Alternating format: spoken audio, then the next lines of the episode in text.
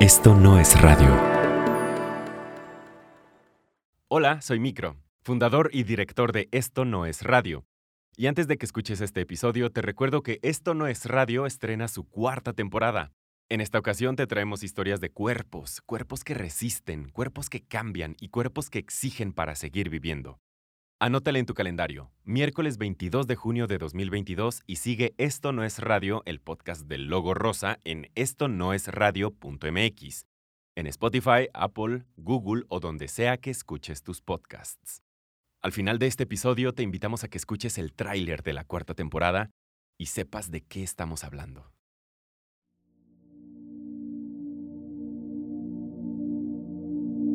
Ese día cómo estaba el cielo. Llovió, ¿no? Se miró como que para el cerro sí había llovido, pero no para esperar una, una crecida del río, un desbordamiento del río de esa magnitud. No era para eso. Ver las camionetas pasar por arriba del puente es cosa, camionetas por arriba de, del puente, caray, pues no, no creíamos pues porque no, no había llovido aquí en San Gabriel. ¿Cómo, ¿Cómo esperas una creciente si no llovió? Ya la casa ya no, ya no servía para vivir uno. Y para vivir recuerdos ahí como que no. Es muy, muy triste para mí.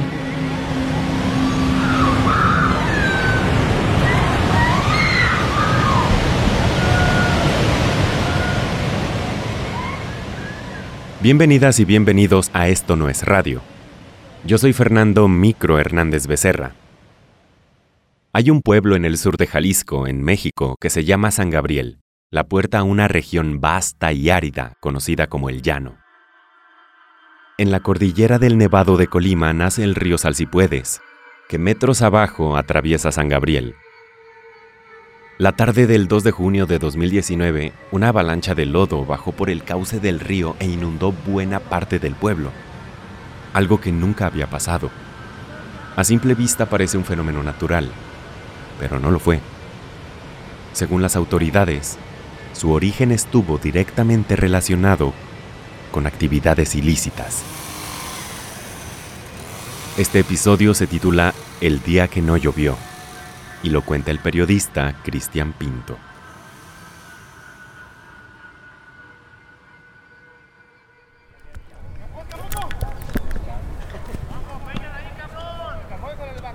Estoy en la cancha de fútbol del municipio de San Gabriel. En este mismo lugar, el domingo 2 de junio de 2019 hubo una fiesta. La selección municipal de fútbol debutó en la Copa Jalisco, un torneo a nivel estatal. Era un día soleado. Pues yo el día me salí temprano a, a acomodar. Me fui como a las 7. Acabamos por ahí como a las 10. Toño es un jornalero que vive en San Gabriel. Los fines de semana trabaja en la instalación de equipos de sonido para fiestas y eventos. Ese día, él colocó el audio en la cancha de fútbol. Regresé a la casa para, para almorzar y irme un rato. Y ya tenía ganas de algo, ya le encargué a mi mamá para que trajera un chicharrón, fue, trajo, almorzamos todos. Le dije a mi mamá que ya me iba a ir. Y ella me dijo, ¿vas a volver tarde? Dijo, no, pues mejor por ahí como a las 7, ya estoy en la casa. Me dijo, está bien, que te vaya, me salí. Y ya todo, llegué allá en el campo, ahí estuve hasta que empezara. El silbatazo inicial fue a las 4 de la tarde. El equipo visitante era la selección del municipio de Gilotlán de los Dolores. El ambiente era inmejorable. Entonces pues, había mucha gente, gritos. Pues, pues, imagínate pues el inicio de una Copa Jalisco y este, pues estaba chido, pues. Pues gente, yo pienso que había unos 200, 300 gentes. Silvestre o Silver, como le gusta que le llamen, es el panteonero de San Gabriel. Ese día, el ayuntamiento le encomendó vender cerveza a los aficionados. Teníamos dos hieleras, en una este, teníamos las cervezas heladas, en otra estábamos metiendo, estás poniendo sal, partiendo limones, estás llenando vasos, que me toca a mí, que pues ya me brincaste, le toca al otro, peleando con los borrachos, me diste de menos, el que le di de más no me dijo. Estaba una persona narrando el, el partido. Estaba parado y viendo el fútbol. Como ya estaba todo funcionando bien, pues ya. Mi compromiso de que todo esté bien y ya. El marcador estaba empatado. San Gabriel 1, Gilotlán 1. Faltaban 5 minutos para terminar el primer tiempo. Sí, sí, las porras, los gritos, échale, este, que ya metieron gol, te fijas, ya se fue el borracho con la caguama. Pero el partido no terminó con el silbatazo del árbitro. A la mamá de un compañero le marcan y su mamá grita y grite, llore y llore. Pues, ¿qué pasa, pues? Y empiezan a timbrar los teléfonos. Empezó las sirenas a oírse, la gente gritar. Que el río se salió, pues yo no, pues no, no me imaginaba, pues, cómo, cómo era. Ya le hablé a mi hermana y lo, que me, lo único que alcancé a decirme ella que se estaban ahogando, que me viene rápido. Me asusté, me desesperé. Empecé a empezar cosas que no, cosas que pues que no me iba a imaginar. Cuando llegué, cuando vi, pues no, no, no, no me lo creía. La cancha de fútbol está a cuatro cuadras en línea recta en dirección de un puente que pasa sobre el río Salsipuedes. Así que desde lejos podía verse qué sucedía. Entonces, pues prácticamente salías a la carretera y ya veías el, el burronón de agua pasando por arriba de, del puente. Entonces, nosotros cuando vimos que si era cierto, nosotros dejamos la barra, dejamos dinero y nosotros nos fuimos. Las personas que estaban en la cancha de fútbol corrieron rumbo a sus casas para atender las llamadas de auxilio de sus familias. Tengo unas sobrinas que viven a un lado del río. De hecho, pues nosotros pensábamos que llegando a la casa, pues ya no iba a haber nadie, pues. Pensábamos que ya se las iba, que ya se las había llevado el río. ¿Cuántas personas había en esa casa? En esa casa estaban cuatro personas. Cuatro personas. Dos eran mis sobrinas, uno era el señor, el que maneja la banda, la banda de aquí del pueblo, y una hija de él. El río traía ceniza, lodo, madera, mucha, mucha madera, muchos árboles. Todas las casas que estaban pegadas al río, pues la gente pues menciona que los troncos fueron los que abrieron las, las puertas.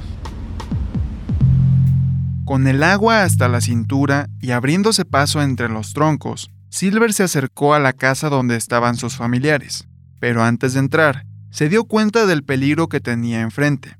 La corriente era tan fuerte que movía los vehículos estacionados en la calle, como si fueran barquitos de papel. Ahí donde me tocó ir por ellas, ellos tienen una Benz, una Benz grande. Esa se atoró, se atoró en unos árboles que estaban ahí en la calle y ahí se atoró todo el montón de carros. Entonces al atorarse se hizo la presa. El agua llegaba hasta los alambres de la luz. Entonces lo que hicimos fue sacarlas y pensar y pidiéndole a Dios que no se reventara porque se reventaba, nos arrastraba todo. Tres cuadras más abajo, Toño llegó a su casa en Bucareli 22, donde vivía con su papá, su mamá, su hermana y su sobrino. El domicilio es de una sola planta, tejado y está a 10 metros del cauce del río. La puerta tirada, todavía estaba saliendo agua en la casa. Pues ya me llegaba como a la mitad, un poquito menos de la rodilla para abajo. Cuando te pasaste a tu casa, ¿qué viste?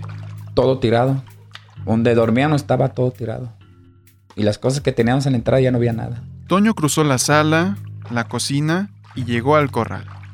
Nada. En ese momento se metió un vecino y le dijo que vio que su papá y su sobrino fueron rescatados por otros vecinos. La hermana de Toño, Gabriela, y su mamá, Guadalupe, no alcanzaron a salir. Entró por enfrente y salió por el corral al agua. Tumbó un pedazo de barda. ¿Y consideras que por ahí se llevó a tus familiares? De lo que un amigo me dijo que sí, que por ahí. ¿Qué vio tu amigo? Cómo, cómo, se, cómo reventó el agua la, la, barda y cómo sacó a mi mamá y mi hermana y a, y a otra señora, otra vecina. Las personas que vivieron el desbordamiento del río Salsipuedes en San Gabriel narran que lo primero que bajó por el cauce fue una ola de troncos y lodo que se atoró en el puente, subió por las calles y se metió a las casas. Detrás, la fuerza del agua. La crecida duró más o menos 10 minutos. Luego, el nivel del agua comenzó a bajar, hasta quedar otra vez a ras de suelo. Aquí Silver de nuevo. Nosotros empezamos a recorrer el río, empezamos a recorrer el río porque hubo unas casas donde el agua brincó las bardas pero no las tumbó. Entonces las casas estaban llenas de agua y con gente adentro todavía. Empezamos a abrir las puertas de las casas, ayudar a la gente a salir, eh, sacar gente de los carros que todavía estaba atrapada en los carros. Así hasta que obscureció. Dieron las 7 de la noche, hora en la que Toño regresaría tranquilamente a su casa después del partido de fútbol. En cambio, ahora estaba buscando a su hermana y a su mamá. Nosotros estábamos buscándola y los hablaron que encontraron un cuerpo de una muchacha. Ya andaba la policía, me tocó ir con ellos, ya me dijo, no, súbete, ya fuimos, bajamos y, y pues regresadamente que pues era mi hermana que estaba allí. Gabriela Rivera García, jornalera de 36 años de edad, fue encontrada sin vida entre ramas y piedras en la colonia La Guadalupe, en San Gabriel.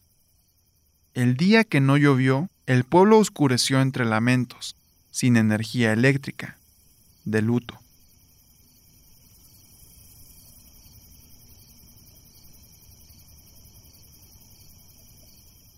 A otro día temprano, pues ya decidieron entre mis hermanos eh, y familiares y amigos emprender una búsqueda.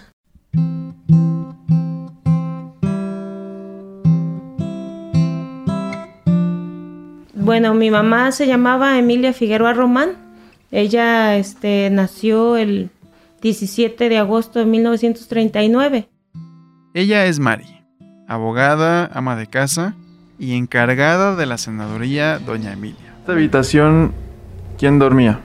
Mi mamá y este cuando nos quedábamos también nosotros. Platico con Mari en un cuarto junto a la senaduría. Aquí guarda costales con granos de maíz, bolsas con frijol y botes con especias. De la pared pintada de blanco cuelga el retrato de una señora con vestido floreado. Su cabello, canoso, recogido, deja ver las arrugas de su frente sus ojos negros y un semblante serio, firme. Ella me enseñó a ser autosuficiente. Cuando no tenía las provisiones que ocupaba para hacer sus trabajos en cocina o en, el rancho o en criar animales, pues por su propia fuerza o por su propia voluntad ella lo, lo proveía, lo hacía llegar. Ella, si no había leña, nos decía, vénganse, vamos a ir a traer leña nos llevaba al campo a recolectar este pues todo, desde nopales, lo que había, guayabas en los arroyos, guamúchiles en tiempo de mayo, nos íbamos en un burro y, y, con costales, no traíamos bolsas, llenábamos costales de guamúchiles. Debajo del retrato de doña Emilia, de media pared para abajo, hay una marca color café que recorre las cuatro paredes del cuarto, como si aquí hubiera habido una alberca de lodo. Aquí en este cuarto había troncos, solo troncos y lodo y mucho material de como entre ramas y cosas de esas. Esto pasó el día que no llovió. En lo que yo andaba ahí, pues, este, atendiendo a la gente y revisando, me regreso aquí a, a, la cocina de mi mamá a ver si ya había enchiladas. Y ella pues las seguía haciendo. Me llevé unas y se quedó haciendo en otro plato. Escucho que pasa don Rodolfo Pérez, un vecino aquí de, del barrio, gritando, sálganse, sálganse, viene el río, viene fuerte el río, sálganse, ese serio. Pero él siguió caminando recio eh, para seguirle avisando a los demás vecinos aquí por la cuadra. Dije, bueno, voy a ir a ver ahí al puente. Son, pues de aquí de la casa de mi mamá, ya ahí al puente para revisar, son otros 10 metros. O sea, prácticamente estamos, colindamos pues con el río. Ya empezaba a ver los trozos de, de madera, los trozos de árboles este, negros cenizos así, negros de ceniza, en, todos enlodados que ya estaban haciendo como contrapresa en la, en las, así pues por el lado del río, en las bancas.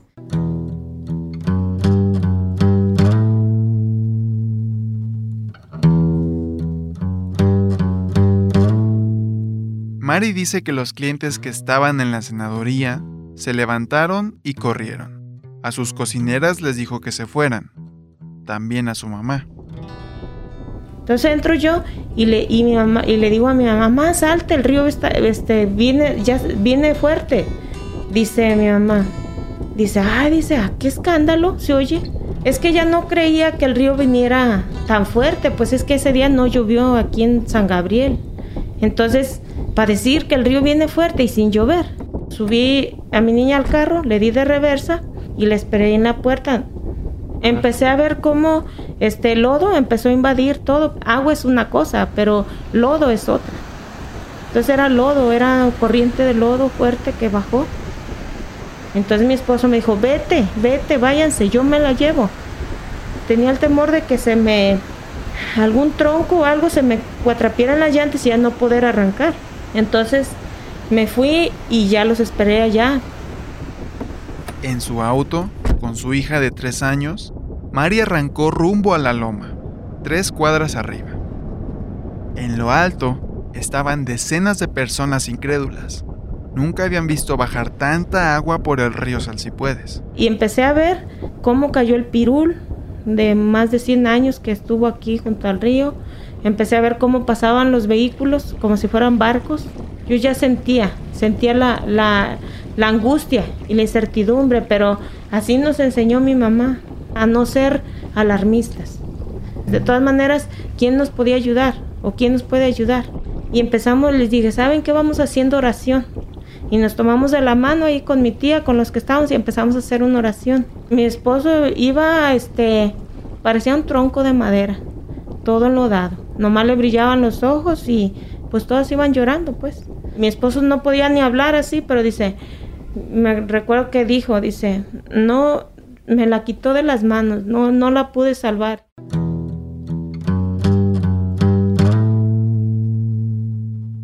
Doña Emilia Figueroa Román mujer de campo de 79 años de edad, desapareció entre la corriente del río Salsipuedes. Al anochecer, la gente se refugió en las casas de sus familiares, en lo alto, donde solo pudieron esperar al amanecer.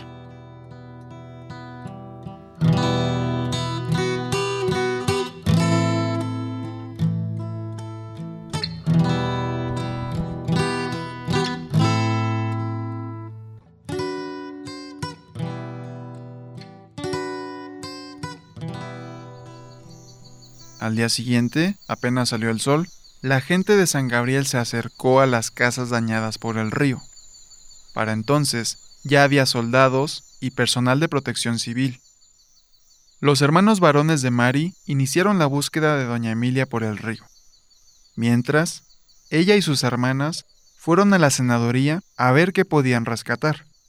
La senaduría pues completamente quedó destruida y aquí lo que era la casa de mi mamá donde ella habitaba pues también se, echaron a perder todos los muebles y, y todas las cosas que tenía aquí, sus reservas de maíz, todo lo que, lo que guardaba de, pues todo se echó a perder.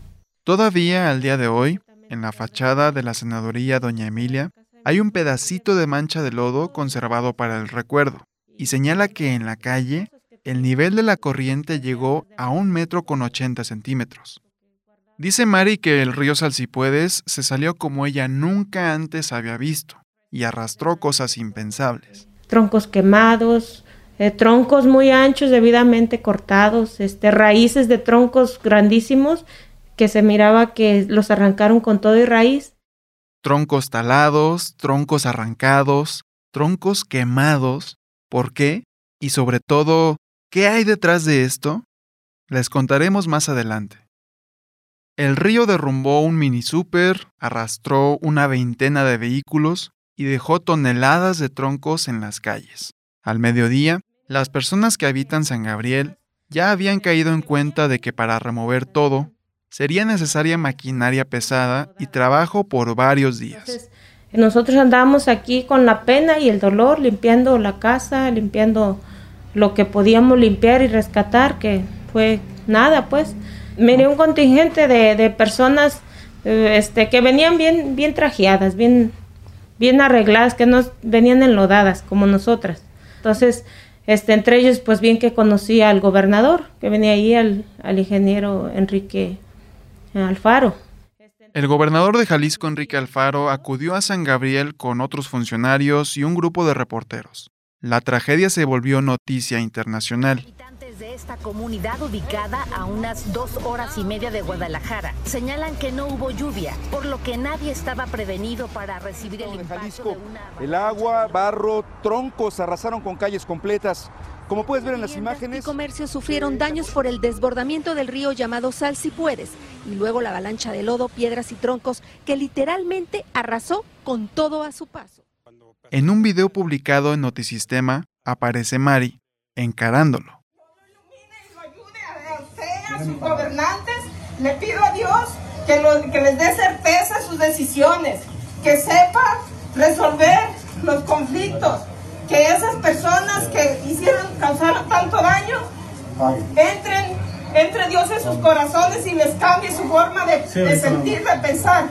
Y le, pedí, le pido a Dios y oramos por encontrar a nuestros familiares, por volver a hacer nuestras vidas, porque San Gabriel sea un municipio lleno de fe y de esperanza, de productividad, que nuestros niños y jóvenes sean ciudadanos de bien, no de mal, como lo que está pasando ahorita. Queremos que se haga justicia. ¿Por qué habla Mari de personas que hicieron daño? Esto es un secreto a voces en San Gabriel. De todos modos, se lo pregunté a Toño. Tú que andas, digamos, todos los días de chamba recorriendo San Gabriel o de aquí para allá y que escuchas muchas voces, ¿no? ¿Qué consideras que fue lo que pasó? Pues ahí, ahí se echa una, la culpa a los aguacateros por los para limpiar, para tumbar, para plantar el aguacate, pues, pues, se le echan la culpa a ellos que pues ellos lo que pasó pues cuando se salió el río por, por ahí, pues tanto troncos y todo. Y tú que trabajas en el campo y que conoces el campo, ¿consideras que esa versión es, es real? Pues yo digo que sí. ¿Por qué? Porque ahorita están los cerros todos pelones, no estaban así. ¿Cómo estaban antes? Con árboles y todo, ahorita ya. Donde quieran, tumban para plantar el aguacate. ¿Y ese aguacate que plantan da chamba a la gente de San Gabriel? Sí. ¿Mucha? Sí. El 3 de junio de 2019, en San Gabriel, frente a las cámaras, el gobernador Enrique Alfaro se comprometió con Mari a encontrar a su mamá. Me dijo que, que no me preocupara, que él, y, él nos iba a ayudar a encontrar a mi mamá y que, que iba a hacer justicia y que no nos preocupáramos por lo material, que nos iban a apoyar en todo momento. Ah, entonces, este, así pasó, nos, despedimos y él continuó viendo las atrocidades que había, había hecho, el desbordamiento del río y fue algo más o menos así. A los hijos de doña Emilia se unieron elementos de protección civil con perros rescatistas que caminaron río abajo. En ese momento había cinco personas desaparecidas. Después de atravesar San Gabriel, el río Salsipuede sigue su cauce en medio de un cañón que toma la forma de una culebra retorcida que atraviesa el llano. Pasa por Tonaya, Tuscacuesco y en Tolimán se une con el río Ayuquila y atraviesa todo el estado de Colima hasta desembocar en Tecomán, en el Océano Pacífico. Para encontrar a las personas desaparecidas, las personas rastreadoras caminaron entre toneladas de lodo y troncos. Protección Civil y principalmente la gente de San Gabriel no escatimaron en la búsqueda. Silver, el trabajador del ayuntamiento, a quien mencionamos al inicio de esta historia, estuvo en el río por semanas. Cargábamos varillas, traíamos varillas y las enterrábamos. Pues eso lo sacamos pues de, de las brigadas que vimos que venían. Entonces enterrábamos las varillas donde veíamos lodo, las sacábamos. Y pues a sacar lo último y oler a ver si, si olía feo, pues, pues ya ahí nos agarrábamos escarbando. Y las personas rastreadoras sí encontraron a personas desaparecidas. La encontramos ahí en Apulco, en el, unos 100 metros antes de llegar al puente de Apulco. No, no era doña Emilia. Me habló, se me no, no reconocí la voz, me estoy seguro si era Silvestre, otro amigo, que encontraron un cuerpo acá en, el, en Apulco, en el río. Ya, para que vengas a ver. Ya un amigo me llevó, fuimos, y pues sí, era mi mamá que estaba allí muchos árboles, muchas piedras, estaba atorada en un árbol ella. Pues ya no, no se puede hacer nada ya. Se la llevaron para, para la autopsia. Ya me la entregaron hasta, hasta otro día. María Guadalupe García Muñoz, ama de casa de 65 años, la mamá de Toño, el jornalero y encargado del sonido el día del partido, fue encontrada a la altura de Apulco, 15 kilómetros río abajo de su casa. En respuesta a una solicitud de información, el Instituto Jalisciense de Ciencias Forenses dijo que después del desbordamiento que afectó San Gabriel, encontró y recogió cuatro cuerpos humanos en el cauce del río Salsipuedes. Aunque el cuerpo de la madre de Toño fue recogido por el Servicio Médico Forense, el Instituto Jalisciense de Ciencias Forenses no la incluyó en la relación de los cuerpos encontrados que nos entregó. ¿Cómo es que un pueblo en el que no cayó una sola gota de lluvia fue inundado por un río de troncos y lodo? Fuimos río arriba para averiguarlo.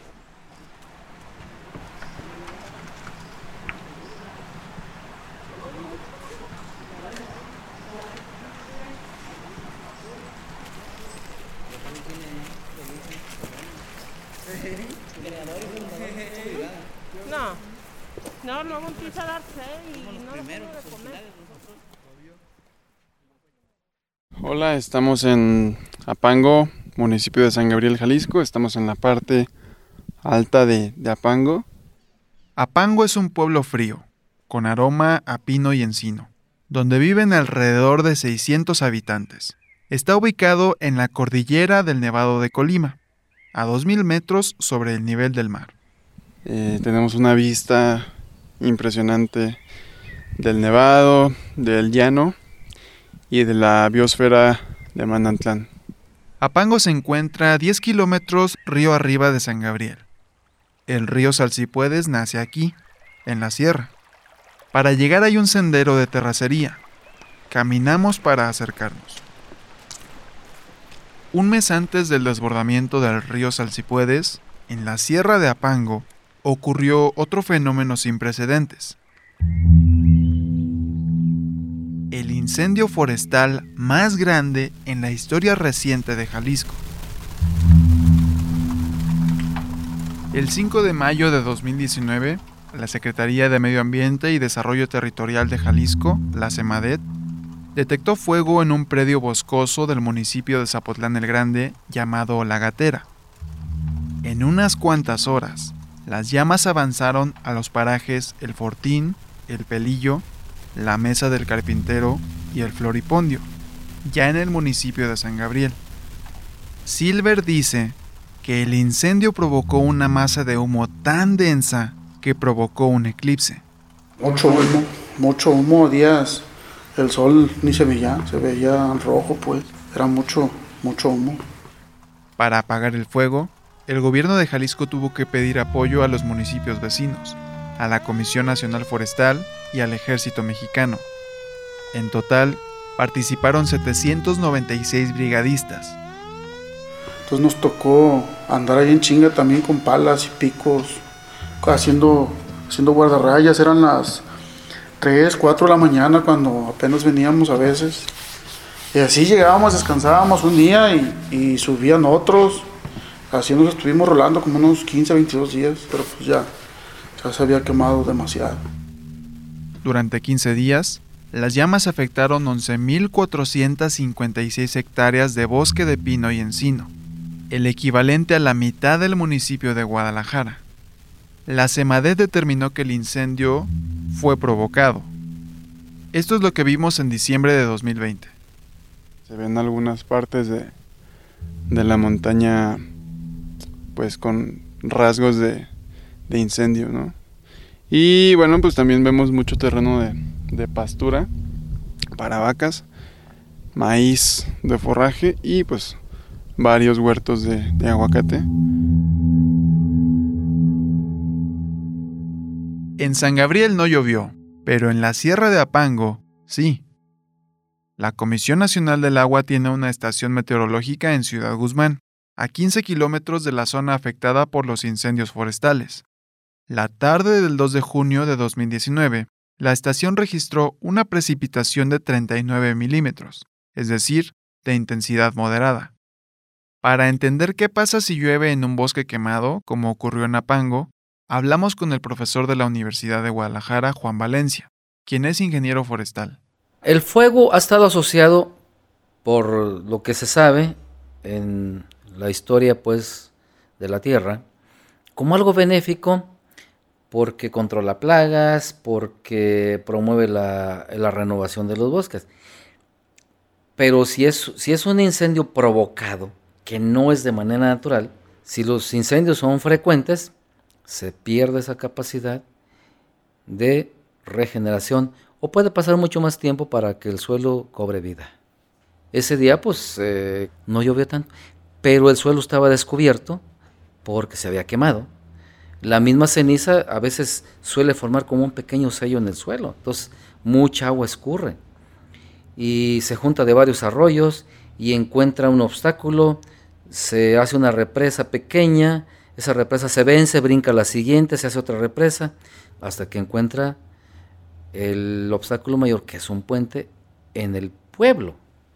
¿Y recuerdan lo que nos dijo Toño sobre los cerros de San Gabriel limpiados para plantar aguacate? Pues esa versión no se quedó solo entre los habitantes de San Gabriel. El 30 de julio de 2019, el titular de la Secretaría de Gobierno de Jalisco, Enrique Ibarra, acudió a la Procuraduría Federal de Protección al Ambiente a presentar una denuncia. Ya que a raíz de los acontecimientos que lo tienen ustedes presente del pasado 2 de junio que ocurrieron en San Gabriel, nos dimos a la tarea de hacer la indagatoria acerca de las causas de ese lamentable suceso y eh, ubicamos con todos los datos, con todos los elementos técnicos, eh, indagatorios, probatorios, que esto se debió a que 1.573 hectáreas que eran de uso forestal habían sido indebidamente taladas y habían sido objeto de sembradíos en lugares evidentemente eh, prohibidos. ¿A qué sembradíos? ¿Sembradíos de qué? Ajá. Bueno, fundamentalmente de aguacate. Y por si quedan dudas, en abril de 2020, el Centro Nacional de Prevención de Desastres, CENAPRED, publicó una nota técnica sobre las causas del desbordamiento del río Salsipuedes, con base en análisis meteorológicos, hidrológicos y geotécnicos. La máxima autoridad en materia de desastres naturales en México confirmó la hipótesis planteada hasta el momento. La suma del cambio de uso de suelo, el incendio forestal y la lluvia en la sierra de Apango provocaron la catástrofe. Nuestra productora Mitzi Pineda lee parte de la conclusión del Senapred. Los incendios deben considerarse como un factor que incrementa la propensión de flujos de lodo y escombros. Los incendios forestales de principios de mayo de 2019, la deforestación propiciada por el cambio de uso de suelo en las montañas de San Gabriel y la lluvia puntual acaecida el 2 de junio de 2019 fueron los principales causantes de que se propiciaran los flujos de lodo y escombros. Una vez detonado el flujo, la falta de capacidad hidráulica del cauce y su reducción por la presencia de puentes vehiculares contribuyeron al desbordamiento e inundación de la zona urbana, ocasionando daños y fallecimientos.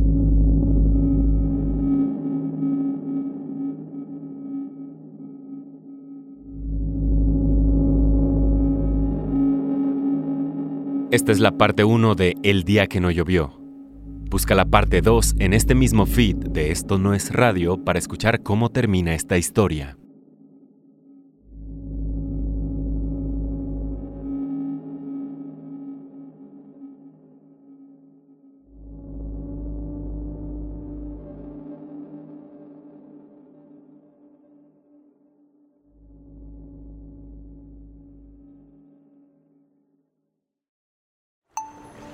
Esto no es radio.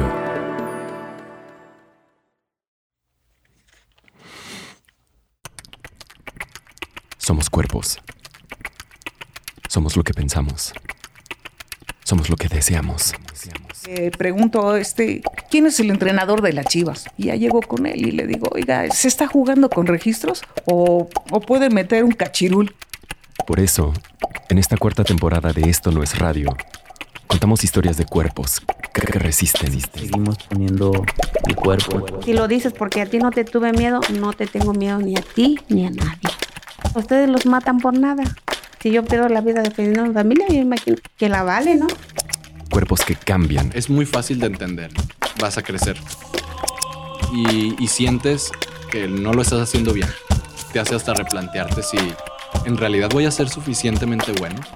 Cuerpos que sobreviven. Como por instinto fue eh, tirarnos en la arena y meternos abajo la, de la camioneta. Entonces pasa el avión y vuelven otras explosiones. No recuerdo exactamente cuántas. Cuerpos que exigen. Y pisar ese estadio, ¿no? Que dices, híjole, y estás ahí este, con el himno y todo, o que están dando la alineación, y volteas a tu alrededor y dices, así como nos están aplaudiendo, si hacemos malas cosas, nos van a luchar, nos van a gritar. Historias de gente que pone el cuerpo, porque al final es lo único que tenemos. Esto no es radio. Historias para seguir viviendo y acuerpando y escuchando Y de repente encuentras un dolor muy grande en esa familia. y amando Y después supongo que por el miedo a que se pierda el clan, y abrazando adopta a un niño. Creciendo. Siempre, aunque yo diga que estoy cansada, yo digo, no, yo tengo que seguir luchando. Ganemos o perdamos, pero yo digo, yo sigo.